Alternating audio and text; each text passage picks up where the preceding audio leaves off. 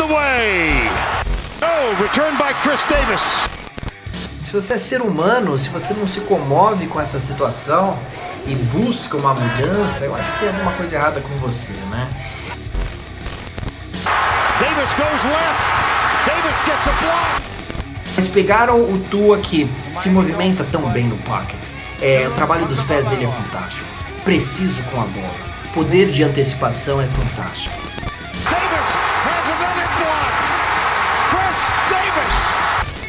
Eu sinceramente vejo aí o Matt Rule, que é o novo treinador, muitas formações de 3, 4 wide receivers lá em Oregon, sempre no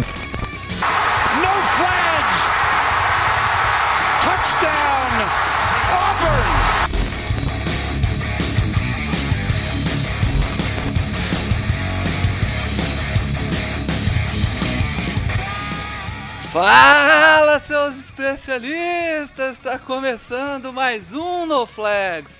Aqui a gente expulsa zebras se você torce para alguma franquia na NFL, a gente alguma hora vai acabar te ofendendo. Eu sou o Paulo Ricardo e hoje a live tá muito engraçadinha. Fala, Bruno. Fala galera, que é o Bruno Vergelho e hoje é dia de receber o mais solícito comentarista dos esportes americanos que a gente que a gente tem aí, cara. Paulo Antunes é, é um cara que sempre que a gente pediu aqui, mesmo não nos conhecendo pessoalmente, nos atendeu porque é um cara que está com a mente voltada para o crescimento do esporte. A gente já agradece desde já. Sim, fa- e a gente é um prazer receber aqui comentarista e analista de NFL dos canais ESPN, o Paulo Antunes, que atendeu o nosso, nosso pedido de participar da live aqui. Muito prazer em receber você, Paulo.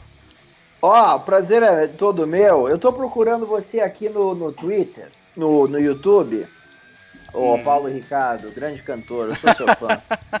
de passagem, tá? É, Bruno, um abraço pra você também, jovem.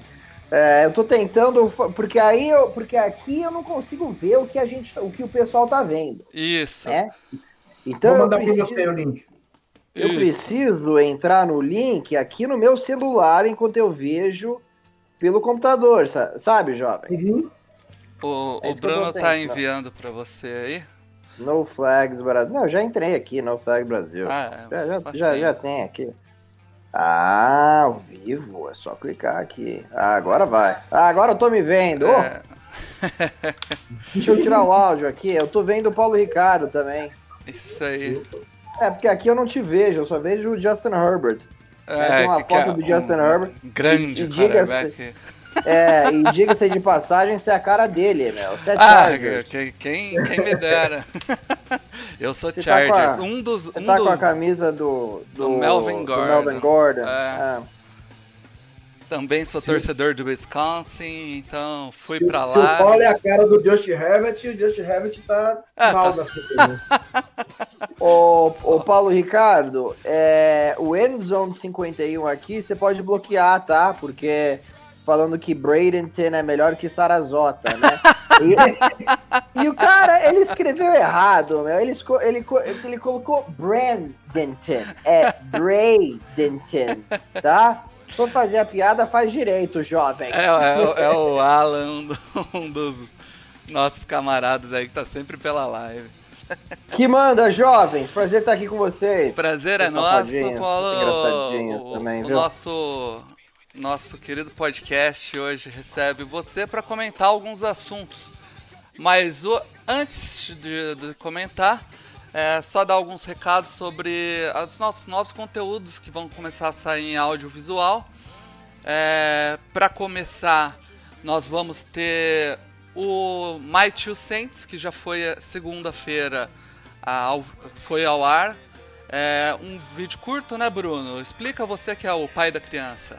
O, o Mighty Saints lá, a gente usa o, o tempo de 2 minutos e 20 segundos do Twitter para poder fazer uma análise de um tema é, que esteja em voga, né? A gente traz sempre um convidado.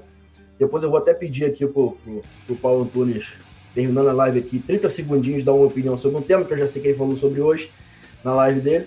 Né, então já conheço o posicionamento dele. Então, assim, pra galera que tá curtindo, a gente quer usar mais esse espaço do audiovisual aí no, no Twitter, né? A gente já tem o nosso site, mas a gente quer usar ali é, dentro dos 2 minutos e 20 segundos, trazer informação, é, conteúdo. E o Paulo vai falar aí também da análise tática do Alan, que é o Endzone 51, que fez uma piada aí do, com o Paulo Cruz.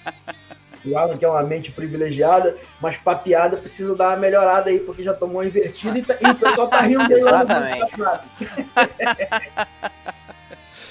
É isso aí. Agora a gente também vai ter o. Ele tá dizendo aqui, ó, que morou cinco meses na cidade e ainda erra o nome na hora de escrever.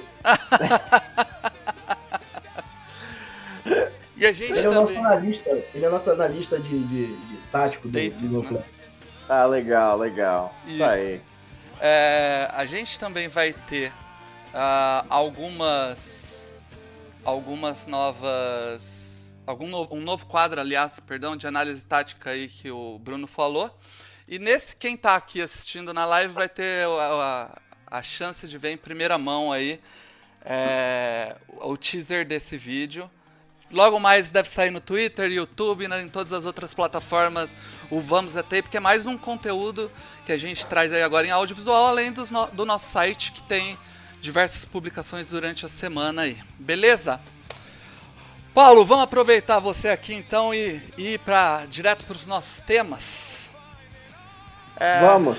Vamos lá. Um, o tema que teve mais em voga nessa semana que passou aí, não só nos noticiários de esporte, né, como nos noticiários do mundo inteiro, foi o, os protestos nos Estados Unidos, Black Lives Matter, é, uhum. pedindo mais igualdade e o fim da brutalidade policial contra a população negra.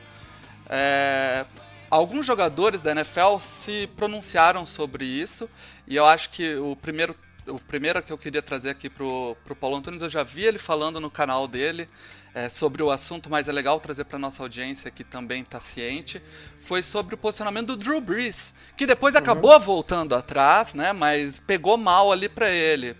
É, o, o, Paulo Antunes já falou isso também no canal dele, quão é importante o, o jogador usar a voz que ele tem, mas nesse caso eu acho que não, não usou direito, né, Paulo? Ah, eu, eu acho assim, cara. É, quando todo mundo já sabe o motivo pelo qual o pessoal ajoelha durante o hino nacional norte-americano, é, que é para trazer atenção à injustiça social e à injustiça racial, isso daí já foi enfatizado por quatro anos. Já está mais do que claro que ninguém ajoelhou para desrespeitar a bandeira. E agora que acontece esse negócio com o George Floyd, que tá todo mundo à flor da pele com as emoções, tá todo mundo na rua protestando contra o racismo, vem o Drew Brees, que é branco, que fala a mesma coisa que fala o, presid o presidente Trump, né? Que ajoelhar é um desrespeito à bandeira, que muitos consideram o presidente Trump um racista, por exemplo, né? Então ele fala assim que ele, durante o hino, que ele pensa é, no, no, nos avós que representaram, que serviram o exército norte-americano em guerras e tudo mais, que aí ele tem um respeito incrível pela bandeira, que é ótimo, tá bom, tá no coração dele.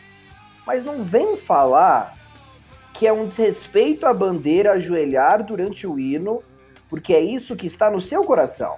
E o pessoal fala assim: é a opinião dele. Não é questão de opinião. Ele está afirmando que é um desrespeito ajoelhar, desrespeito com a bandeira ajoelhar durante o hino. E não é uma verdade isso. Isso aí não é verdade. Não é o motivo do Colin Kaepernick.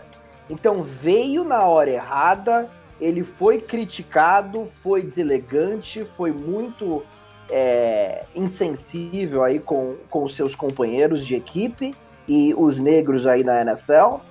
Né? E, e aí ele teve que que, é, que pedir desculpas. Uma coisa, só para finalizar aqui, que eu achei que foi até interessante, né?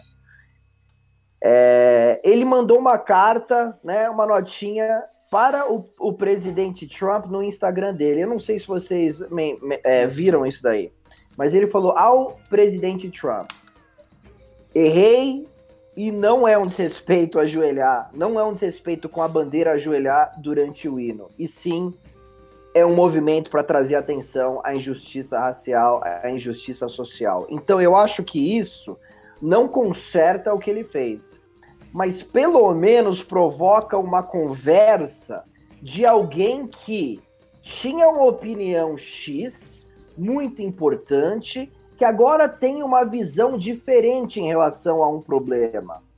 E é uma coisa em que as pessoas precisam começar a abrir a cabeça para mudar de opinião, tá? Perfeito.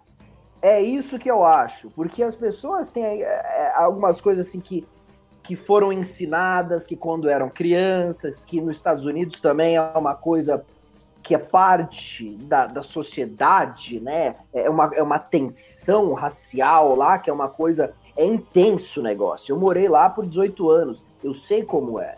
E isso daí, o ódio, ou o racismo, né, que faz parte do ódio, eu acho, né, é, uhum. são coisas que são ensinadas.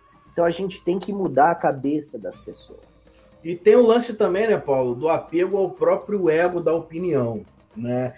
É, as pessoas olham muito para o Colin Kaepernick e, vê, e veem talvez como um quarterback que não seria um, é, um, um baita quarterback hoje na liga e acham que ele ajoelhou simplesmente para poder aparecer. Eu partilhei dessa opinião durante muito tempo, né? Como você falou sobre mudança de opinião, eu acho importante a gente usar essa plataforma para isso. É, conversando até com o Alan mesmo aí, que você fez a brincadeira com ele, né, o Alan, que é torcedor do 49ers, ele trouxe situações, circunstâncias me fizeram entender que talvez não, não, a gente não tem que ser tanto ao mar nem tanto à terra, de repente o meio do caminho. Se o Colin Kaepernick não seja talvez um, um, um talento para ser titular na liga, isso não importa, não é a discussão. Né? Quando a gente está falando sobre o, o, Black Lives Matter, a gente está falando sobre uma coisa muito maior do que o Colin Kaepernick muito maior do que talento de futebol americano, talento de campo, a gente está falando sobre vidas, cara. Eu acho que as uhum. pessoas precisam ter a sensibilidade de mudar de opinião e deixar o ego um pouquinho de lado, né? Esquecer essa polarização que está tomando conta do mundo e pensar, cara, que o, o, o, o negro, o preto, como a gente a galera prefere ser tratada, né, ela precisa de, de vozes que defendam, cara. E eu vi você falando no seu canal uma coisa que me chamou muita atenção, que eu achei, eu, eu nunca tinha parado para prestar atenção é, sobre é, o LeBron James e o Michael Jordan. A diferença uhum. da postura dos dois. É, o quanto que seria importante uma pessoa do peso do Jordan é, ter um posicionamento mais incisivo em relação uhum. a essas questões. É, e eu vou trazer aqui para o nosso micromundo aqui do, do, do Twitter, é, das redes sociais, o quanto é importante esses influenciadores e produtores de conteúdo uhum. ter uma visão é, um pouco mais sóbria, sem apego ao próprio ego e estar disposto a mudar de posicionamento em prol de uma causa que é muito maior do que é, o posicionamento da própria pessoa, do Michael Jordan, são vidas que a gente está falando aqui, né? Bruno, sabe, sabe qual é o problema? Essa nova geração, especialmente, né? Se me perdoa, né? A nova a geração do mimimi. É, e se você faz parte dessa nova geração, é, eu considero essa nova geração realmente a geração do mimimi tá? Agora, se você for diferente, Deus te abençoe. É, mas, assim, o pessoal quer lacrar, sabe? Todo mundo quer lacrar hoje. Lacrou, lacrou. E aí o pessoal se apega, né, por causa de insegurança também e ego, a uma coisa e vai até o fim. E é, é, isso é um problema, cara. Porque isso te faz, se você pensa assim, uma pessoa muito limitada. Exatamente. Que você não consegue se colocar no lugar do outro. Que você não consegue falar assim, cara, é, eu pensava assim, agora eu vou pensar diferente. Você não consegue abrir a sua mente, a sua cabeça. Né? Então, isso daí é um problema gigantesco. E é um problema enorme também, por exemplo, na política, que eh, não, não vamos falar sobre isso, mas é um problema que o pessoal é assim e não quer saber, né? E às vezes a gente fala assim, pô, mas é o Brasil ou é o partido? Ou é... Que que é eu costumo falar, aqui? Paulo, eu costumo Entendeu? falar assim no, nas internas aqui, é, logicamente que eu, eu, tenho algumas pessoas que me conhecem já no Twitter, né? Uns falam que eu gosto muito de discutir, debater as coisas. Eu acho importante, tanto no futebol americano quanto na vida, qualquer esfera, né? Você entrar num debate não com o intuito de vencer, de impor sua opinião, mas de trocar informação e de repente Exatamente. chegarem no meio do caminho. Isso Sim. que essa, é o que você está falando aí para mim, é- você não me conhece, não me acompanha, mas é, é, é a minha jornada aí nas redes sociais, Uhum. o Paulinho tá aí de próprio. É, o debate ele tem que ser para crescimento. Cara, quando entra num debate, ele pode não concordar com o outro, mas não Uhum. tem que pensar em convencer o outro, tem que pensar o que posso aprender com o outro. Ah, mas tem gente que não escuta o outro, não escuta.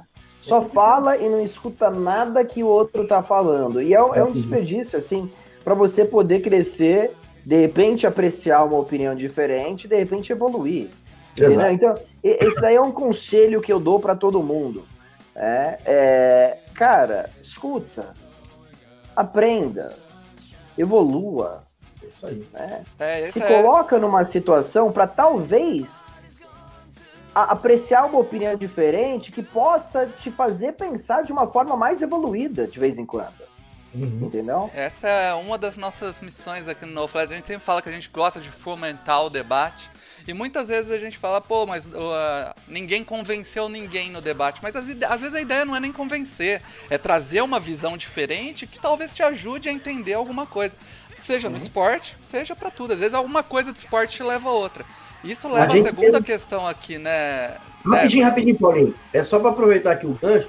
A gente tem um, um programa, Paulo, é, quinzenal, que a gente chama aqui de o Under, Under Review Debate, né? Que a gente, eu e o Rafa, o Rafa é outro advogado, nós escolhemos temas que muitas vezes nós nem concordamos com, os- com, com, aquele tema Uhum. em si, mas criamos argumentos, porque a nossa profissão, a gente trabalha de, de, de de argumentos, mas a gente tem o cuidado de criar argumentos críveis, né? argumentos que vão contribuir com o debate, por mais que eu não acredite neles, mas que sejam argumentos críveis. E a gente tem um programinha de meia horinha que a gente defende um ponto, ele defende outro ponto, um debate respeitável, a gente tem um- uma amizade, então a gente não tem problema de um ofender o outro.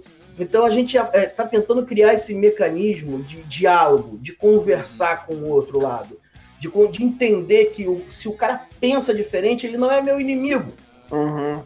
quer que seja no futebol americano, quer seja em qualquer outra circunstância que reverbere para a vida. Né? Se Uhum. o cara pensa diferente, ele está somando comigo. Essa é, é- é a nossa ideia.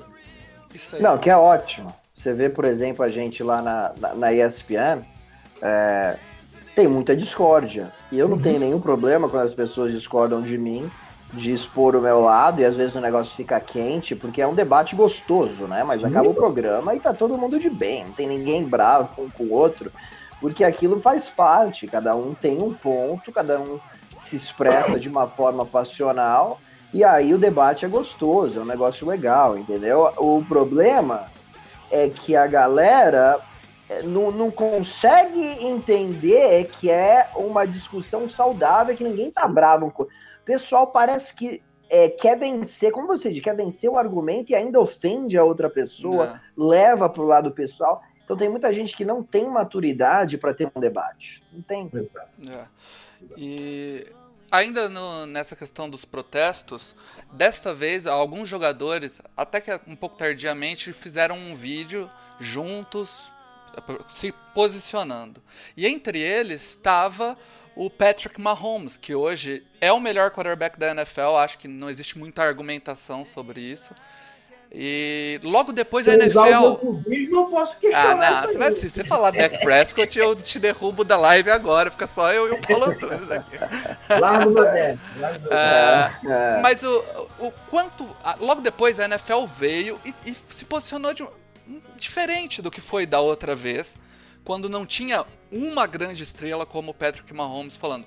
O qual você acha que ele ter se posicionado vai mudar um pouco a maneira que a NFL vai encarar esses protestos, caso houver lá em setembro? gigante.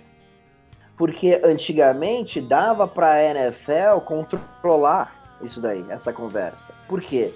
Porque era o Colin Kaepernick só que já não era um titular absoluto na liga, né? Que já estava disputando a titularidade lá com o Gabbert, lá em São Francisco.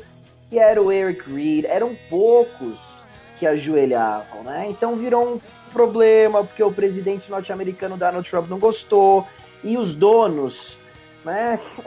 Os donos têm aquela mentalidade bem republicana também, que a gente conhece, né? Que não querem ninguém também ajoelhando durante o hino, e tem torcedor que aí fala que vai boicotar a NFL. Então é muito barulho para a liga. Fala assim, olha, vamos proibir esse negócio. Se quiser protestar, vai ficar no vestiário, né? Porque criaram até uma regra em 2018, né? E baniram isso. Não pode mais protestar durante o hino. Agora que aconteceu isso, que todo mundo se mobilizou, não nos Estados Unidos, no mundo, tá? É. No mundo. A gente viu o que aconteceu lá na Europa também, na Inglaterra, né? Demonstrações realmente impressionantes. E aí tem Odell Beckham e Jarvis Landry e, e o, o Devante Adams e tem o Michael Thomas e tem o Saquon Barkley e aí você tem o campeão do Super Bowl, o melhor jogador do futebol americano, que é o Patrick Mahomes, fazendo esse vídeo cobrando a NFL. Cobrando a NFL. A NBA se pronunciou, todo mundo se pronunciou, treinadores se pronunciando. A gente não via essa comoção tão organizada, um protesto. E eu sei que teve gente roubando loja e tudo mais. Mas o que eu tô falando é que por todo esse tempo e de uma forma contundente, porque lá em, em 92, quando aconteceu com Rodney King Jr., que ele foi espancado, aquilo virou assim muitas distrações que tiraram a atenção do problema, né? Teve muita coisa, gente morrendo e quebrando a cidade inteira. Dessa vez foi diferente. Então, com tanta concentração em cima disso, com todas as ligas apoiando o movimento, a NFL ficou encurralada aqui, né? A NFL ficou encurralada. O Roger Goodell, querendo ou não, foi forçado a se pronunciar, foi forçado a falar que a NFL errou com o que aconteceu lá no, no, nos últimos anos e o jeito que tratou o Colin Kaepernick. Ele não mencionou o Colin Kaepernick, mas deu a entender. Ele falou que a NFL errou, tá? E aí, com o Patrick Mahomes se pronunciando, o que, que é pra NFL fazer, velho? Porque todo mundo vai ajoelhar. O, Patrick, o, o Adrian Peterson já falou que vai ajoelhar. E eu acho que brancos vão ajoelhar. Porque eu vejo uma comoção também com os brancos que estão pela primeira vez, tá? É isso aí. Esse pela é o ponto. primeira vez. Estão na mesma sintonia e fala assim: não é um problema dos negros, é um problema de todo mundo isso. Isso aí. Né? É um problema de todo mundo. Então, cara, a NFL não precisa, eu acabei de falar no meu vídeo, não precisa lidar com a situação. A NFL precisa abraçar a situação e fazer parte da solução. E eu tô intrigado para ver o que acontece. E eu concordo plenamente. É isso. Vamos para a segunda, segunda parte aqui do programa, segundo bloco, onde, Paulo, eu queria pedir que você pegasse o Paulo Antunes, analista, comentarista, colocasse ele um pouquinho de lado, porque a gente, aqui que somos torcedores, queríamos ver o Paulo Antunes torcedor. Atrás de você está a, Ah, coisa terrível. a bola do Miami Dolphins, o Quer que eu boné pegue? do Ah, Miami já. Dolphins. É, você é um torcedor do, do Dolphins e isso é uma das coisas que eu acho legal. É, a Tá gente vê. aqui, eu tô vendo. É, tá mas, mas tá indo, tá indo ao ar. Legal. Cai... Ó, cuidado pra não cair a live, porque ficou pesado o vídeo, velho. É, ficou, né? Autógrafo do Del Marino. Pois é. É, cara, é, isso é uma coisa que eu acho legal. A gente no, no futebol da bola redonda que a gente tá acostumado no Brasil, ou a gente vê é, analistas, né, comentaristas que perdem o- a paixão pelo clube, ou a gente vê aqueles caras muito caricatos.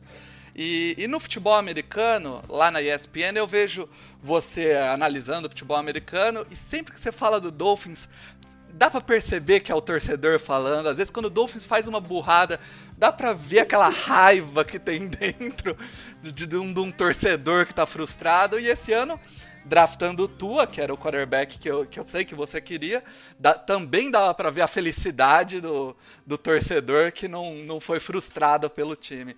É, a AFC East do seu Miami Dolphins, pela primeira vez em 20 anos, não vai ter Tom Brady e parece ser uma divisão um pouco mais aberta.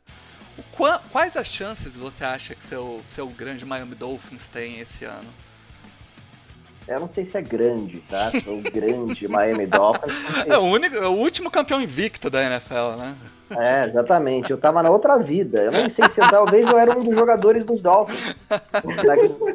Talvez eu era um dos jogadores dos Dolphins, aqui não sei. Não sei se teve algum que morreu logo na sequência lá. Não, eu, eu não lembro, né? Porque eu nasci em 1978, né? Então.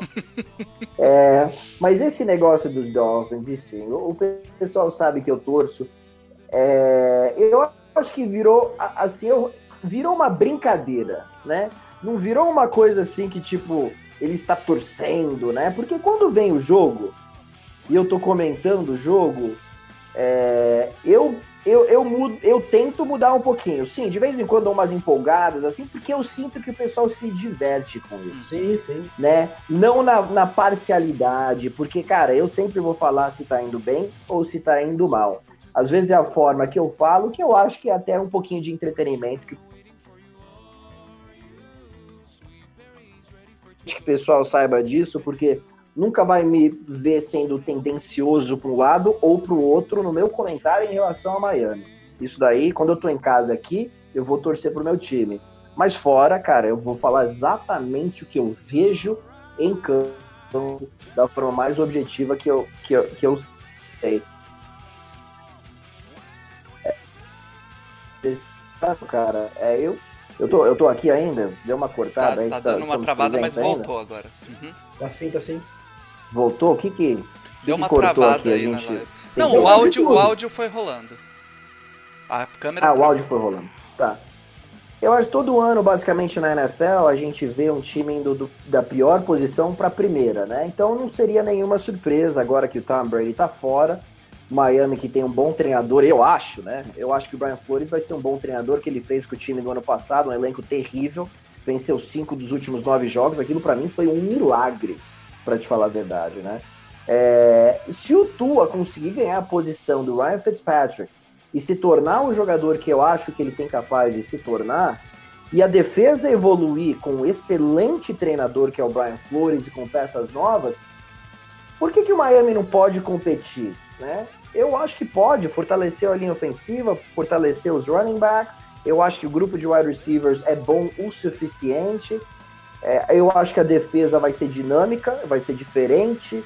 É, aquela, de, aquela formação ameba, né, várias, é, várias leituras diferentes, que é algo que Miami nunca teve. Né? Miami sempre teve os coordenadores defensivos mais pastas da história mas os caras são uns idiotas, assim, sempre foram, assim. Era a coisa mais óbvia, né? Tipo, cara, era, né, sem qualquer imaginação.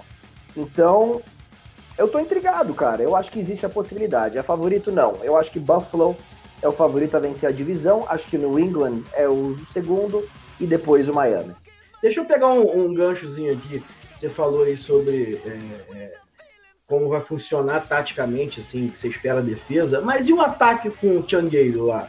É, você não acha que pode dar uma travada ali no Tua? Né? Eu acho, pelo menos assim, é, o Tua eu vejo um jogador que se tivesse clinicamente 100%, estaria brigando com o Joe Burrow ali pela, pela pick número 1, embora a temporada do Burrow foi algo fora da curva. Né? Mas o Tua é de extremo talento, mas com o Gale ali não pode dar uma, uma segurada na onda do Tua, não? Não, não acho, cara. Eu acho que o Chen é um seria um excelente coordenador ofensivo aí pro pro, pro Tua, para te falar a verdade, porque o Chen Gale é um cara que ele gosta bastante do run pass option, né? E o Tua é fantástico do run pass option, né? Ele é sensacional. Então eu acho que o encaixe é bom. É, o Gale vai tentar espalhar o campo com quatro, às vezes até cinco recebedores colocar o Tua no shotgun, ou Ryan Fitzpatrick, e eu acho que é, as ideias dele tem tudo a ver com o talento aí do Tua Tango Bailô. Eu fiquei um pouquinho desapontado, e aí eu falei com algumas pessoas lá dos Dolphins, que falaram que eu tá, tô pensando errado, mas tudo bem, que eles mandaram embora o Chad O'Shea, que para mim a, o ataque do Miami sim tava evoluiu tanto e a ideia era fazer um ataque parecido com o do New England, que é um ataque inteligente, que deixa defesas adivinhando sempre. E eu achei que Miami estava chegando. Ah, mas o ataque é muito complexo. Quando eu ouvi essa, cara, que o ataque é muito complexo, que o time é jovem, né? Que vem um monte de gente jovem que vamos voltar com o Chan Gailey. Eu fiquei muito chateado. Fiquei muito chateado. Porque, eu quero um torcedor, um, um, um, um treinador com uma imaginação diferente. Tem outside the box, né? Complexidade mesmo. E, eu estou, e os jogadores precisam aprender. Né? É assim que eu pensei. Mas me falaram que o cara não tinha comando do ataque, que a personalidade dele não encaixava, que ele era confuso, que era o Ryan Fitzpatrick realmente que mandava no negócio lá, que não tinha qualidade de liderança. Aí eu falei, ok, então vamos ver o que acontece. Essas internas aí a gente não, nunca sabe, né? Só vai é. saber vencendo. Mas oficialmente, ô, ô, ô, Paulo, a gente tem um torcedor empolgado aqui com, a, com o Tua Tagovailoa, né? Eu acho que você se junta ao Honesto Vitor, que é um torcedor aí, é, amigo nosso, uhum. ao Rafa do BR Dolphins lá, que, que também estão hiper empolgados com o Tua. E a gente espera, assim, sinceridade, pelo bem do futebol americano, que, é, que o Tua possa jogar mesmo sem lesões, porque é um baita talento, né? Um jogador que eu acho que no primeiro, nos primeiros 10 snaps já mostrou que era jogador de, de top, top 5 pick ali no draft. O cara é, é, é sensacional mesmo. Cara, Mas não assim, é o Dak Prescott, tá? Porque o Dak Prescott joga na melhor franquia. Né? eu, eu acho assim, é... pra mim, Justin Herbert e Tua, pelo que fizeram no college, mas não tinha qualquer comparação. Sabe, zero. Sabe, tipo, o Miami vai ser realmente assim, ter, algum parafuso a menos na cabeça para selecionar o Justin Herbert na frente do Tua. Agora, o Justin Herbert tem um puta braço. Ele é o protótipo, ele é alto, mais saudável, ele pode se tornar um grande jogador. Pode se tornar até melhor que o Tua. Essas Sim. coisas já aconteceram no mundo, né? Agora, eu só posso julgar pelo que eu vi e fazer um prognóstico. Para mim, o Justin Herbert, ele é lento para processar. Isso é um problema num jogo rápido como a NFL. Para mim, o Tua é brilhante processando. Ele é brilhante se movimentando no parque. Ele é brilhante indo de progressão a progressão. O braço dele é bom. A, a, o toque dele é fantástico. A leitura de defesa é sensacional. Eu não vejo muitos problemas aqui agora. Se ele vai sofrer mais uma lesão na, na carreira, eu não sei. Eu, eu, pra, na, pra mim, se o cara tá 100% saudável e ele sofre outra lesão, vai ser por causa do azar, né? Porque o cara ele é fraco, ele é, ele é frangote. E venhamos e convenhamos, né, Paulo? Se, se der para se preocupar com lesão, quem tem que se preocupar é o Justin Herbert, porque tá indo pro Chargers. E jogar no Chargers é, é, é uma coisa é muito machuca. É, eu tenho, eu tenho, eu, eu, eu, gostava, eu gosto muito do Herbert, eu gostava muito do Herbert antes de, de do processo do draft. Antes, já no, no 2017 eu achava ele um quarterback incrível. Aí depois, o, o, a diferença eu acho do Herbert, ele realmente tem que melhorar o processamento, como o Paulo Antunes disse, mas ele, o talento que cercava ele era diferente. Não sei se vocês concordam. O Oregon não tem grandes armas ofensivas, igual o Alabama tinha armas ofensivas. Eu não vejo isso. Eu não olho para isso. É, eu não olho. E eu não eu vejo. Eu tenho, eu, eu tenho uma visão diferente do, do, do, do Paulo Antunes. Eu, eu acho que o Justin Herbert estava mais próximo do Tua. Né? Eu, mas, mas assim, não para baixo. Eu acho que os três estavam para cima. Burrow, Tua e Justin Herbert. Né? Tanto que quando eu que faço parte aqui, eu que coordeno aqui o processo de draft no, no Flags, né? Quando a gente fez a nossa big board compilada, é, o Tua foi meu é, terceiro da board, só atrás do Burrow e do Chase Young. Chase Young é uma coisa, aberração da natureza.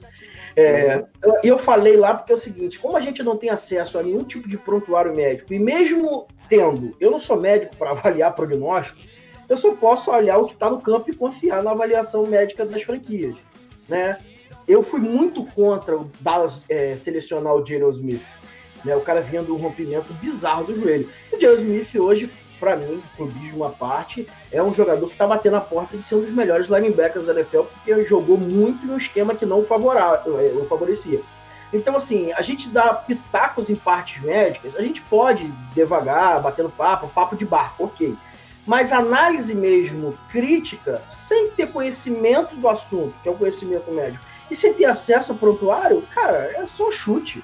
né? E confiar em informação de insider, que às vezes está plantando uma, uma sementinha ali para um, jogador que conhece um agente e tal. Então é complicado. É, eu, eu o Tua foi o top 3 da minha, da minha board. É, é um jogador que eu acho que o Miami está bem servido.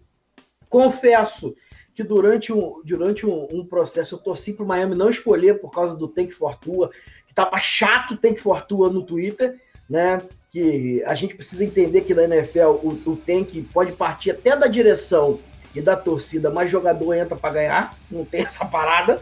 Não tem esse negócio, jogador. Você não vai um pedir pro cara tomar um teco na costela porque ele tá entregando, é. né? Ai, bate aqui na minha costela. É, mas, mas, eu acho que é um casamento que a NFL tá é. guardando, Paulo. Assim, é, é. Tua e Miami Dolphins estava uma coisa meio que. Se der errado, vai ser triste pra NFL. É, eu, eu também acho. Vai ser especialmente triste para mim. É, mas eu te falo, cara, se Miami com aquele elenco era difícil ganhar um jogo. Imagine cinco jogos uhum. com aquele elenco que os Dolphins tiveram. Então, assim, eu, eu concordo com o Chris Greer, general manager, o que ele fez. Ele limpou salários. Cameron Wake não ia ganhar Super Bowl com Miami. Rashad Jones não ia ganhar Super Bowl com os Dolphins. Robert Quinn não ia ganhar Super Bowl com o Miami Dolphins. Não ia acontecer. Entendeu? Não ia acontecer. Então vamos tirar esses salários daqui. Vamos limpar a folha de pagamento. Vamos testar alguns jogadores pensando no título, pensando em montar uma equipe forte aqui no ano que vem né? A gente vai ter 100 milhões para gastar, vamos adquirir escolhas em draft, vamos pegar o nosso quarterback. E, cara, esse ano a gente não, não é que a gente está tentando perder. Provavelmente vai ser o resultado da gente limpar a folha de pagamento. Mas, uhum. cara, é, é pensando no futuro, agora tem uma luz no fim do túnel. Não tem como você ficar só colocando band-aid em tudo, cara. Né? Em algum momento você tem que mexer com a estrutura do negócio. E é isso que os Dolphins fizeram, entendeu? Então, assim, muitos analistas, né, que sabem tudo, lá na ESPN americana, lógico, né, porque americano sabe muito mais que, a, que brasileiro, né, engraçado esse pensamento, mas ok, falando que era um desrespeito que os Dolphins estavam fazendo com a NFL, que não sei o que, que blá blá blá, que uh. E aí o cara foi lá e pediu desculpa depois, né? Falou assim, não, não é nada disso, eu estava errado, né? Eu estava errado, os Dolphins é, o jeito que eles jogaram na segunda metade da temporada é de tirar o chapéu. Então, eu gostei muito da temporada passada do Miami Dolphins, para te falar a verdade. E aproveitando aqui, outra, outra bandeira que a gente, eu defendo muito aqui no Twitter, né? Gosto de, de personalizar, porque se der alguma merda é no, CN, é no CPF, né? no CNPJ. é, eu costumo falar aqui que é, eu acredito muito mais nos olhos e na análise do analista brasileiro daqui né? Tem o David Chiodini, o Felipe Vieira lá do Underclock, que eu sou fã dos caras, os caras têm um trabalho sensacional, né? do que qualquer analista americano. Primeiro, primeiro que eu não falo inglês, né? Eu acho que eu sou o único ser humano que eu tenho dificuldade com inglês. é, então, assim, é, mas lá, a gente que, principalmente eu que sou do, do direito, a gente percebe o quanto que as internas, as influências, aquelas, aquelas relações escusas atrapalham é, a divulgação e a análise crítica de, de alguém. Né? Então eu não sei se de repente o cara seleciona ali é, dois, três lances ruins de um jogador e vai criticar o jogador e tal, porque ele tem um viés para defender um outro jogador, ou se a análise dele está viciada porque ele torce para uma, uma universidade, que é o, o jogador daquela universidade. Em suma, por isso que eu, eu valorizo muito aqui a, a, análise do cara. Eu prefiro ouvir, desculpa a expressão, o analista brasileiro é, falando besteira, ou seja, besteira de acordo com a minha ótica, discordando do que eu penso. Sim, sim. Do que é, pagar pau para analista americano. Não estou dizendo que eles não saibam, não é? Muito pelo contrário, os caras são pô, os donos do esporte. Mas é, eu acho que a gente tem muita coisa boa aqui no Brasil. É, eu acho que vocês lá Tem que valorizar tem, mais, né? É, tem muita gente lá boa. Tem gente que eu não gosto também, essa é a realidade, não vou aqui é, rasgar cedo, não. Tem gente que eu eu escuto lá vídeo falar merda pra caramba, né? Mas tem muita gente boa e tem muita gente boa aqui no Twitter nacional, tem muita gente boa no, em sites nacionais que a gente precisa valorizar e ver quando o cara faz. Porque, pô, eu, eu acompanho, eu sou amigo do, do, de muita gente que faz scout aí, os caras perdem um ano inteiro fazendo scout. Né? Aí o cara vai dar, dar uma opinião crítica sobre o jogador, aí vem um analista americano, dá um pitacozinho, a galera toda fala, ih, ó, tá vendo? A sua opinião não vale porque o analista americano falou. Não, É, não é por aí. confiar acho assim. Tem- eu, eu acho assim, tem analistas fantásticos lá, tá? É, tem Uhum. muitos que eu sigo que ele- eles são fantásticos, eles entendem demais, eles têm, entendem mais do que eu. É, eles estão no esporte desde sempre, eles estão lá no meio, eles conversam com o jogador também, eles, eles têm insider information, que é algo que eu não tenho. É, então tem, tem vários fantásticos. Só que assim, eles não são os donos da verdade. Eu discordo dos americanos direto. Entendeu? Ah, mas a ESPN americana falou aquilo. E, e para mim, diferente. Eu vi o mesmo jogador. Eu tenho uma opinião diferente desse jogador do que a ESPN americana, né? Quer dizer, o que, que eu preciso fazer? Eu preciso voltar para os Estados Unidos e aí dar a minha opinião da ESPN Los Angeles? Eu entro ao vivo de lá e falo Fala inglês, inglês, para você, e aí vai, vai ser diferente, eu coloco um terno, vai ser diferente, entendeu? Então, é, é, é isso, né? Não pode ser só paga-pau dos caras, né? Eu acho que tem que ter um respeito, porque, como você disse, o esporte é de lá, e eles, porra, cara, eles estão acompanhando isso daí há mil anos, né? E eu acho que, por exemplo, é, um- é uma vantagem, não sei se é uma vantagem, mas eu acho que é algo que eu tive o privilégio de ter um pouquinho também, de ter vivido o esporte desde os oito anos de idade lá nos Estados Unidos, né? É, visto as transmissões, aprendi o jogo, joguei lá, é, aprendi com companheiros lá também, debati lá. Então, assim, é que nem você, cara, falar de futebol aqui no Brasil, né? Que tem um puta histórico, tem caras que entendem tudo, que viveram aquilo, que tem uma visão maravilhosa do futebol, e você vai pegar um cara lá dos Estados Unidos que, cara, né, cara, Exato. muitas vezes não é a mesma coisa. E não por isso não tem caras lá que falam bem e entendem do que Exato. estão falando, né? Mas é Exato. isso. É, no, seu, na sua no seu comentário anterior, você disse de times que, não, é, que o Dolphins fez bem em se desfazer de grandes salários, que não adianta ficar se apegando a isso, era hora de partir para outro. E a gente vê um outro time que tem um head coach estreando, que é o Carolina, que por muito tempo fez isso, né? É, Foi aquele time que disputou o Super Bowl contra o Denver Broncos e depois ficou se apegando a alguns jogadores e não, não deu o braço a torcer que era hora de ir, ir pra frente, de mudar, de tentar refazer o time. Como você vê a estreia desse, desse novo head coach em Carolina? Principalmente com esse training camp reduzido, né? A gente é, vai ter uma dificuldade por causa da, da pandemia para esses eh, head coaches novatos, né? É, eu acho que talvez a secundária tenha envelhecido um pouquinho aí do Carolina, né? É, Mas também foram atrás de alguns talentos, como o James Bradbury, né? Que putz, acabou não renovando com o time e agora tá no, no, no New York Giants. É uma pena o Luke Kuechly ter se aposentado. É, o Thomas Davis realmente ele ficou um pouquinho mais velho aí. É, mas eu acho que os wide receivers que eles selecionaram também, é, o Moore, o Funches, é, que mais? O Samuel também, tem alguns caras lá que a gente fala assim, putz, é, esperar, talvez esperava um pouquinho mais. né, desse galera grupo. meio parecida também, né, Paulo? Assim, o Samuel, o, o, o, o DJ Moore, tem uma É, galera e que É, o igual. Funches, o Funches, eu pensei que ele ia dar uma decolada. Também o Calvin Benjamin, no início da carreira, eu pensei que ele ia dar uma decolada também. E acabou não dando certo. Ficou muito centrado em cima do Greg Olsen, em cima do McCaffrey. Aí tem as lesões também do Cam Newton.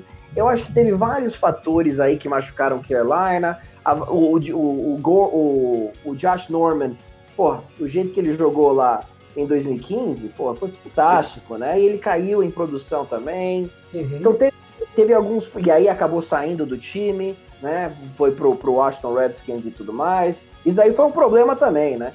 Porque, na verdade, ele ainda estava bem, e aí brigou e acabou indo pro Washington Redskins, né? Porque o que o Dave Gettleman não quis pagar o Josh Norman e rescindiu lá o franchise tag. É, mas como que eu vejo o Carolina agora? Eu não sei se eu gostei muito da contratação do, do Teddy Bridgewater. Três anos, 63 milhões de dólares. Eu, eu, eu tenho o pé atrás, né? É, um Cam Newton saudável é muito melhor que o Teddy Bridgewater. E para mim o Cam Newton ainda é um cara que saudável vai estar tá no auge. Então eu não gostei muito dessa troca. Agora, o cara vai acha que o, o Teddy Bridgewater é melhor para o sistema dele. Isso a gente vai aguardar para ver. Pode ser que funcione, mas eu não acho o Bridgewater um grande talento. E tava eu, em posição, eu, né? Carolina tava em posição de tentar pular até na frente Dolphins, de Chargers, que acabaram não se mexendo no draft. Ele tava é. em sétimo ali, né? Dava para tentar é. negociar com, com Detroit, com New York Giants, para pular então, na frente. Eu penso assim. Eu, eu, eu, eu, ia pensar em realmente tentar subir para pegar o Tua, mas o Miami também tava desesperado para pegar capital, o Cora. Né? É, exatamente. Então não, não sei como E eu penso o seguinte, ninguém, acho que ninguém aqui defende mais que running backs importam igual, igual a mim, né? Eu acho que o jogo corrido e running backs são jogadores importantes. Ponto. Mas você basear o seu esquema ofensivo no running back, e quem fala isso é um torcedor de Dallas que, que era a alma do, do, do, do ataque de Dallas, é um erro. Em 2020, isso vai ser um erro. Né? Não estou dizendo que o running back não é importante, que não tem diferença entre talentos, isso é uma outra discussão. Mas você basear no Christian McCaffrey o seu ataque é limitar o potencial do, de todos os outros 10 jogadores. Né? Eu vejo que o, o Carolina Panthers colocando o Ted Bridgewater ali é como se fosse um coadjuvante ao time que vai ser do Christian McCaffrey. Né? E isso para mim é um erro a longo prazo como Dallas deu, deu a sorte, eu queria até aproveitar o espaço assim, para você é, é, fa falar o que pensa sobre Dallas e, e a nova comissão técnica que está me deixando um pouco de cabelo em pé. né? Essa é a realidade.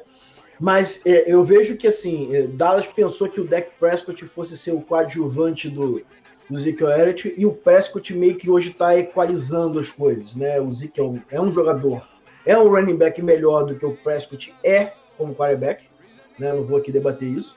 está falando de um top 3 de uma posição e talvez um, um, um top 10 ali no pior dos cenários na, na, na, posição que é o, que é o deck. Mas eu, eu, vejo que basear em 2020 o seu, o seu esquema ofensivo em cima de um running back, centralizado no running back, é algo que a longo prazo vai causar dor para quem torce para a franquia. Não sei o que o Paulo pensa sobre isso. Eu acho que você não pode basear o seu ataque é, em nenhum jogador específico somente, entendeu? É, e eu acho que você tem que ter mais opções no perímetro. Mas uma coisa é clara, é, você fala do running back em 2020, você fala assim, putz, mas nos anos 80 era mais jogo terrestre, 90 também, agora é mais jogo aéreo. O Christian McCaffrey, ele é o running back perfeito para 2020. Uau. Ele é um cara que ele corre entre os tackles, mas ele também se alinha como slot receiver. Você pode colocar o Christian McCaffrey até na lateral. Ele é um, ele é um problema de matchup para qualquer linebacker. E ele tem um arranque fantástico, que ele pega a bola e ele corre 70 jardas para o touchdown. Então, ele não é um running back tradicional. E ele corre gente bem assim, rotas, né? Que é um algo Exato. Raro. Exato. Eu lembro quando ele foi draftado de Stanford, eu falei assim, eu não sei se esse cara vai ser wide receiver ou running back uhum. tão dinâmico. Então ele é um jogador que, que Carolina fez muito, muito certo de renovar o contrato, de estender o contrato dele. O contrato tá de excelente tamanho pelas características desse jogador específico, entendeu? É, só que Carolina precisa de outras opções, né? Quando tinha o Greg Olsen saudável era outra coisa. Quando tinha o Cam Newton, o Greg Olsen e o Christian McCaffrey, era um time diferente, uhum. né?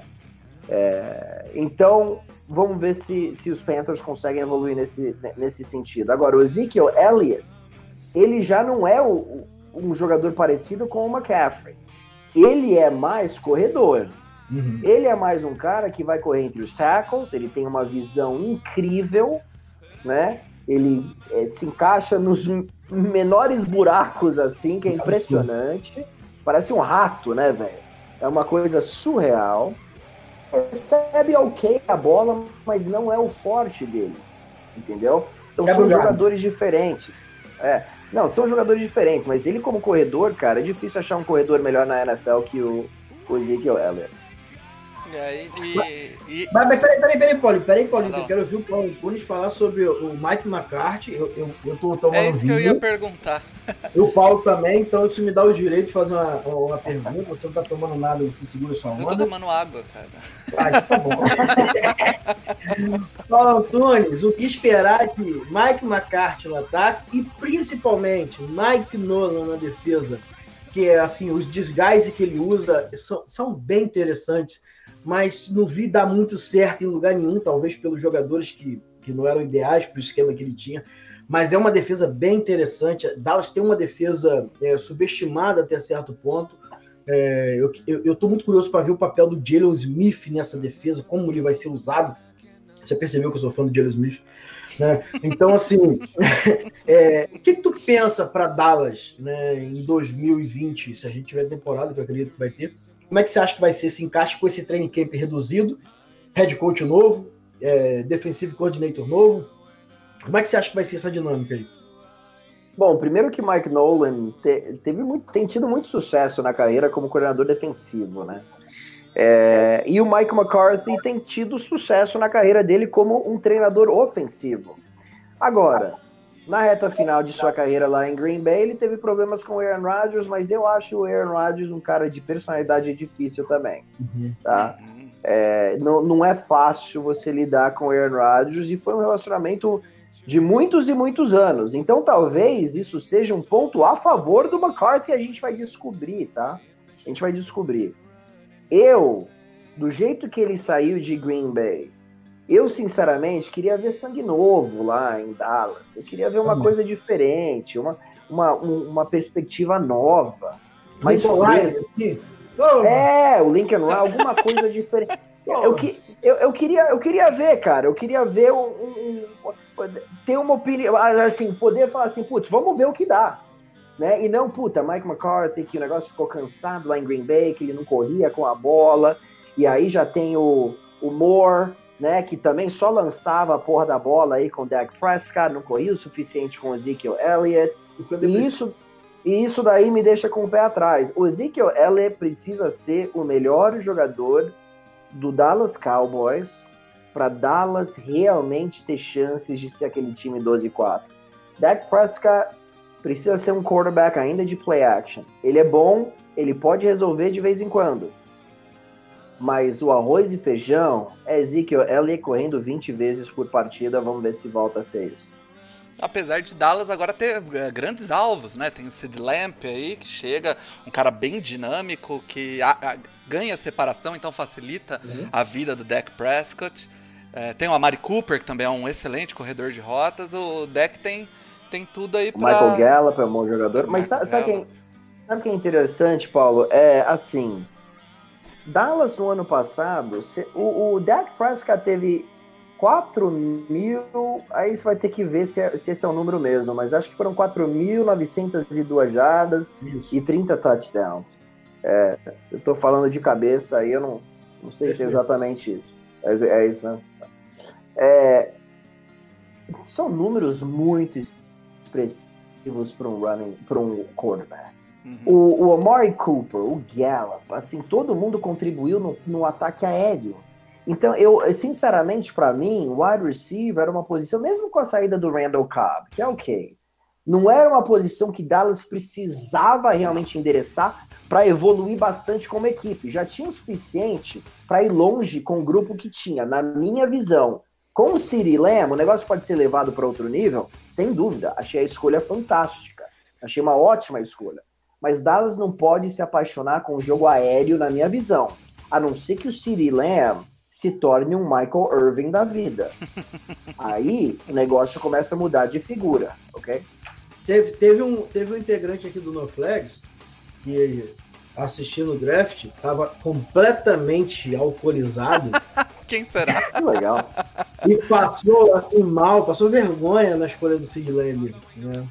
Virei meme. Ficou feliz. Gritando. É. Um cara que tá com a camisa bem. Sabe que é engraçado? Tem um, um, cara assim que o time dele escolhia na 18 posição. E eu tava pensando, se o City Lamb passar, pô, tem, tem que pegar o City Lamb. Mas, mas, mas eu, eu garanto que Miami não ia pegar o CD Lamb na posição 18. Tava Não iam, cara. Ah, tinha que proteger o Tua. Eu, eu sou completamente contra isso. Você draftar, porque você tem uma necessidade aqui, você pega o melhor jogador disponível. É assim que se monta a equipe. Se o CeeDee Lamb cai no seu colo, e tem um left tackle, talvez esteja no mesmo nível, você pega o left tackle, você entende? Mas se é Austin Jackson ou CeeDee Lamb na posição 18, pelo amor de Deus, você pega o Lamb. Como eu teria pegado Caleb Van Chasen, 18. Porra, meu, mas já tem o Vince Beagle e já tá, acabou de pegar o Kyle Van Noy. E ca- caramba, mas se vira, velho. O cara caiu pra 18ª posição, ele é melhor que o Austin Jackson, na minha visão. Pode ser, eu acho que ele pode ser um dos cinco melhores jogadores desse draft. Desenvolve o jogador, o cara é uma- um jogador rápido, explosivo, se vira. Talvez ele vai ser melhor que o Kyle Van Noy. Ah, mas já tem o linebacker. Tem linebacker na porra. Esse cara pode ser melhor que o cara que você já tem, entendeu? Vamos falar a realidade. O Mandolf, quando chegou o Tua na 5 ali, ele apertou o Tua na 5. Ele falou que se dane o resto do draft. Eu já fiz a minha parte. Ele já devia estar tudo alcoolizado na escolha. Ah, é. É, eu, é, é É, exatamente isso. Qua- Quase isso, meu. mas é isso. É... Paulo, eu queria agradecer demais a participação sua aqui na live do Obrigado. na nossa humilde live. É, Muito bom. Na minha opinião, e eu acredito que o Bruno compartilha, você é um dos grandes responsáveis pela difusão da NFL no Brasil. É, quando começou lá atrás a falar de NFL, era ainda um nicho bem pequenininho e hoje se tornou que tornou. A ESPN é a grande responsável por levar essa, esse esporte para mais pessoas. E eu fico muito feliz porque eu, eu, por exemplo, torcedor do Chargers, quando passava dois jogos, eu nunca via meu time jogar. Eu tinha que assinar o Game Pass em dólar, pagar fortunas. E hoje acabo vendo o Chargers passar vergonha em rede nacional, mas. Mas eu posso ver, então é, agradecer muito isso. E essa iniciativa de participar aqui, é, aqui em outros podcasts aqui da, da internet, trazer essa, essa sua audiência pra cá também, ajuda a fomentar Uhum. o esporte. Eu acho que você é incrível de fazer isso. Muito obrigado. E tem, e tem uma coisa, lógico. Paulinho, assim, é, a galera que me conhece aí sabe que eu não sou de rasgar seda. Geralmente eu deixo os convidados um pouco desconfortáveis, né? Confrontando com algumas opiniões que, que, ele- que eles, que eles deram que eu não concordo. Né? Mas assim, o Paulo Antunes, a, a despeito do que muita gente às vezes fala, Paulo, isso aí acontece com todo mundo, né? É, muita gente diz, ah, o Paulo Antunes é marrento e tal, um ou outro fala. Isso é mentira, né? conosco. Não conheço o Paulo Antunes pessoalmente, ninguém aqui do NoFlex conhece, mas já é a segunda vez que ele está aqui conosco. É, não, fez, não fez concessão nenhuma, não fez apontamento nenhuma, se predispôs a estar aqui. É um cara que sempre foi solícito, a gente agradece assim, imensamente. É, é muito legal né, ver essa disposição que você desprende aqui para a gente. É muito, e a gente agradece muito mesmo. É, porque isso é importante pra gente, porque a a SPM é a maior plataforma que tem difusão de futebol americano, por mais que a gente tente no Twitter, mas a televisão ainda é a maior plataforma. E você é o maior nome dessa plataforma. Né? E você, quando nos aceita assim, e, e a participar do programa, como se, como se estivesse chamando o, o Davis, que é meu amigo, né? Estivesse chamando o Felipe Vieira, que é meu amigo, você respondeu da mesma forma. Não fez é, concessão de tempo, 10 minutos, 15 minutos. Eu tenho Cara, a gente agradece muito. E se tem uma coisa que eu posso falar aqui, que Paulo Antunes foi assim com a gente, é com a gente uma pessoa extremamente simples, objetiva e que nos ajuda sempre que a gente precisa aqui. A gente é muito grato com isso, cara. Valeu mesmo. Cara, Paulo, Bruno, obrigado, cara, pelo, pelo convite, obrigado pelas palavras aí. É, tamo junto aí, meu. E esse negócio de ser marrento, né? Quem tem uma opinião forte, fala com confiança, sempre vai ser marrento, não tem jeito, né? É Mas isso aí. É, o que eu posso fazer, o que eu puder fazer aí para ajudar a, a expansão aí do esporte, eu, eu vou estar presente, entendeu? E foi um prazer participar da live de vocês. Eu gostaria de, de falar para também para os seus seguidores que em breve teremos surpresas, teremos um curso muito Opa! engraçadinho que eu vou lançar aí um curso online Então, é, eu vou, vou dar maiores detalhes em breve, mas eu conto com vocês aí, se você quiser divulgar também para o, a, a, sua audiência, que eu acho que para fomentar até o, o, crescimento do esporte, pode ser algo interessante até para vocês. E, e aí, para quem quiser me acompanhar, eu estou no arroba Paulo Antunes oficial no Instagram. Siga minha página também no YouTube, né? O nome muito complicado do meu canal. Não sei porque eu dei esse nome pro meu canal. Puta idiota também, né? O nome do meu canal é Paulo Antunes. Poderia ter né, simplificado para todo mundo, mas né, dei esse canal Paulo Antunes. Desculpa, né? Eu, eu vou pensar em talvez mudar.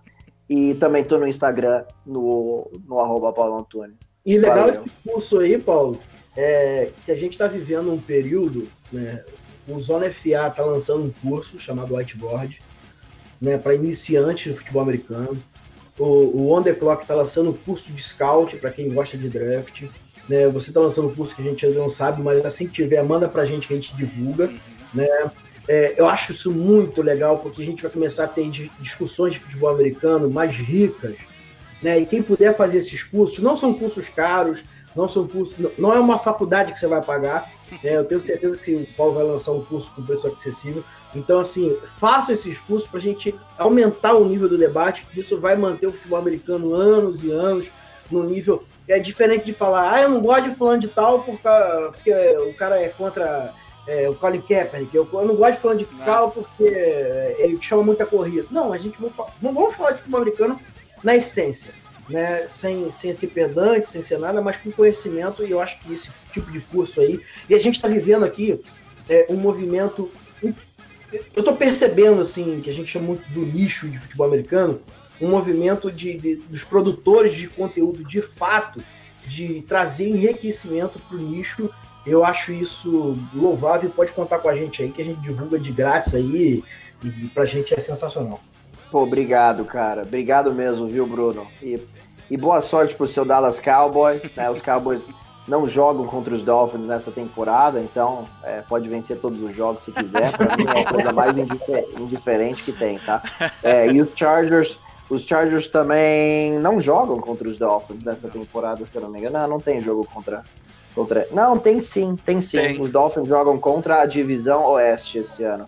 Vai, vai ter Chargers sim, e vai ter Chargers. Vai ser em Miami esse jogo? Acho que vai ser em Miami se eu não me engano. É. Vocês nunca vencem em Miami, tá? Cara, Tem uma vitória o... nos últimos 40 anos em Miami que continue assim. Não, nem me lembra a última, nem me lembra. Meu Deus. Você sabe? Você sabe, é o último jogo que vocês venceram esse último ano, né? Mas aí você é, tava nem, jogando nem vale, contra. Né? É, Alabama, tá jogando contra o Miami Hurricanes. O primeiro quarto foi horroroso. Quase, eu foi. assustei o primeiro quarto desse jogo. É, o, touch, o touchdown do Devante Parker no início, eu pensei que tinha apitado. Eu falei assim, não, parar a jogada. O cara tá completamente sozinho, né? Todo mundo parou na jogada. Ah, não, foi touchdown. Ah, tá, que engraçado. Mas você sabe que eu fui num jogo e foi um dia muito feliz na minha vida. Acho que você vai ter um incrível apreço por isso também, porque você é meu amigo. É, 1992, você nem estava vivo também. Como? não, eu sou de 87, eu tinha 5 anos. Então, tá bom, você tinha 5 anos. Então, nove... janeiro de 93, na verdade, né? Foi acho 92, eu fui lá para Miami para ver um Chargers e Dolphins. Os Chargers começaram 1 e 4 e terminaram 10 e 1 para conseguir a classificação para a pós-temporada. Os Dolphins começaram 6 e 0 e terminaram 5 e 5, como eles sempre terminavam na merda, né? Sempre ia para os playoffs mancando, sempre. O pessoal acha que, tipo, é, era, era, era, era uma era dourada do Damarino. O pessoal não conhece. Sempre foi um time meia boca, sempre. Mas ok, ganhou a divisão aquele ano, não sei como, os Buffalo, os Bills vacilaram na reta final, Miami venceu a divisão e conseguiu bye com 11 e 5. Então folgou na primeira rodada, e aí jogou contra os Chargers e com o descanso foi lá e venceu por 31 a 0. Choveu muito. O Junior Seau não fez nada. Stan Humphries, eu não sei se você lembra dele, já ouviu falar. É, jogou muito mal. Eric Bieniemy, hoje coordenador ofensivo do, do Kansas City Chiefs, jogou naquela partida. Né, um running back para lá de safadinho Miami ganhou 31 a 0 e foi um dia muito feliz. Choveu, a gente não comprou capa de chuva porque custava muito caro, tá? É, então a gente ficou lá com sacos de lixo. Tava todo mundo com suas capas de 14 dólares e a gente pagou 4,50 é, o negócio inteiro de saco de lixo, velho. Vem 50 sacos daquela merda. 50, tá? A gente até levou alguns para casa, lógico. Então cada um coloca a porra do furo aí, velho, porque ó, tô, já pagamos 40 dólares aqui no ingresso. Coloca, fura aí o, o saco de lixo, coloca a cabeça aí para fora e vamos que vamos, jovem. É assim que vai ser. Foi um dia muito feliz na minha vida. E você sabe, você sabe o que é interessante, ô Paulo? É, é, é, você foi enganado, igual eu fui enganado pela, pela franquia. Você foi enganado pelo Miami Dolphins. Sim, Eu fui enganado pelo Dallas Cowboys, né? Porque o, o, eu decidi torcer pelo Dallas Cowboys em 28 de janeiro de 96. Né? Então foi a última vez que Dallas ganhou o Super Bowl. Eu falei, pô, eu vou torcer para essa franquia porque ela torcia vencedora. E ela nunca mais fez sucesso na A culpa é sua, a culpa é sua. então a culpa é minha. É, Então você, quer é falar, minha, você Paulo. quer falar de enganado? Eu, final. eu comecei a torcer pro Chargers em 2006, quando eu, eu olhei o LT jogando e falei, cara, esse jogador é incrível, olha que eu tenho que torcer pra essa equipe. E aí... é o Paulo, Chargers. você sabe que eu, eu deveria ter gravado essa live, mas eu fiz uma live recentemente com o Sean Merriman, né? Que eu não sei se você chegou a ver, mas Sim, ele foi uma grande lenda naquele time de 2006 e eu fiz um papo Antunes com ele também. Se você não viu, tá no Watch ESPN, cara. Tá no Watch ESPN, você pode eu entrar não vi, lá. eu vou que- procurar, eu tenho assinatura, É. eu vou ver lá sim, cara. Puxa. Brother meu, gente finíssima, o Sean Merriman. Tive o prazer de conhecê-lo em Los Angeles e espero fazer mais, mais, mais Inacreditável coisas o. Chargers não ter ganhado aquele... eu Tinha um time Cara, massa. pra mim foi surreal. E, e eu posso contar, mas não, não vou contar essa história que vai, vai, vai me prejudicar mais. Eu vou contar, vai, porque eu. São, são 14 anos, eu amadureci bastante nesse período. Mas Toma mais uma taça e fica à vontade. Paulo Antunes inventou de ir pra Maresias na sexta-feira. O jogo, se eu não me engano, foi um jogo de. Acho que foi sábado. Não, talvez não. Talvez tenha sido um jogo de domingo, mas ok. Enfim. E aí eu fui pra Maresias porque teve uma festa de aniversário de um primo meu. Assim, cara, eu vou nessa festa. E aí, cara, eu, eu durmo lá, né? Porque alugaram uma casa e tudo mais. E aí eu acordo no dia seguinte, jogo é às 8 e meia da noite, pô. Né? Chargers e Patriots. E aí eu, eu, eu volto. Eu volto pra, pra São Paulo. É sempre bom contar essas histórias, porque a gente fala o que não fazer pras pessoas. Entendeu? É sempre bom isso. Porque aí você ensina, jovens, isso é o que você não deveria fazer. Bom, aí você toma um drinkzinho, aí, porra, todo mundo vai pro Sirena, né? E eu tava naquele fogo insano, né, velho? Ah, 2006, eu tinha 28 anos, né? Sirena, né? Pô, né, tava, né, tava com vontade de, de falar com as pessoas, né? Trocar ideia. É, lógico, né? É, eu sou ser humano, né? Queria um calor humano, óbvio, né? Eu não sou tubarão, velho, né? Mais ou menos, né? De vez em quando, mas é. É, e aí eu fui pro Sirena. Mano, eu vou ficar uma hora no Sirena, duas horas. Aí foi passando tempo, cara. Foi passando tempo, foi passando tempo, foi passando tempo, foi passando tempo. Falei, tá, agora, cara, o jogo começa às oito e meia, são oito da manhã. E eu tô em Maresias. Daquele jeito ainda. Isso aqui é um problema. Cheio de Red Bull na cabeça, velho.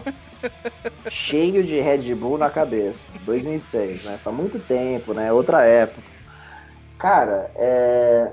deitei lá no sofá na sala, porque não tinha mais quarto, porque tinha um monte de neguinho dormindo lá.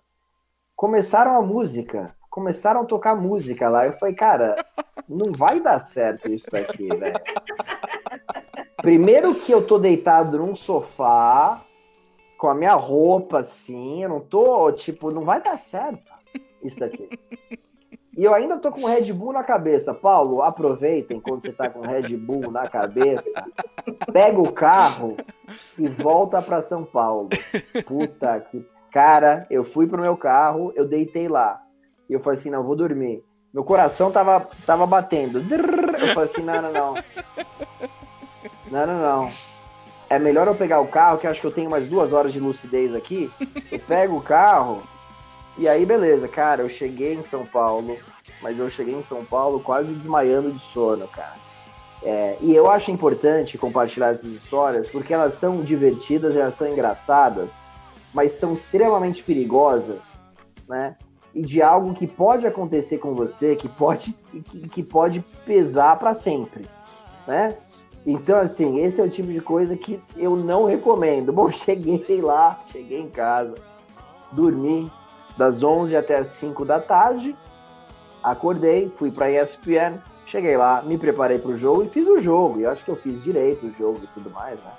Que os, os Chargers perderam para a equipe de New England, mas, mas foram 24 horas aí de muita emoção, de muita emoção. Paulo é de 7,8, eu sou de 8,2 é, os mais jovens que nos perdoem, mas a nossa geração era boa demais, né, cara? Ah, boa geração, ah, boa geração. E essa geração nova, para com esse mimimi, jovem. Porra, meu, para com esse mimimi. Vamos viver, pô.